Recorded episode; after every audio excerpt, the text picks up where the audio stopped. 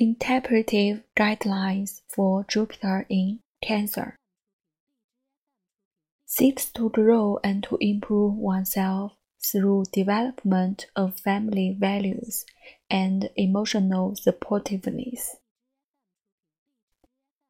Opportunities come through one's expression of protective empathy and instinctive nurturing.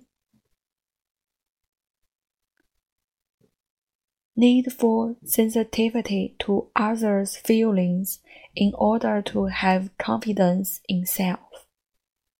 This emotional sensitivity is usually well developed. Reliance on a higher power can be dampened by excessive reserve, fears, or self protection. Has an innate understanding of the human need for security and usually expresses the more giving, generous side of Cancer.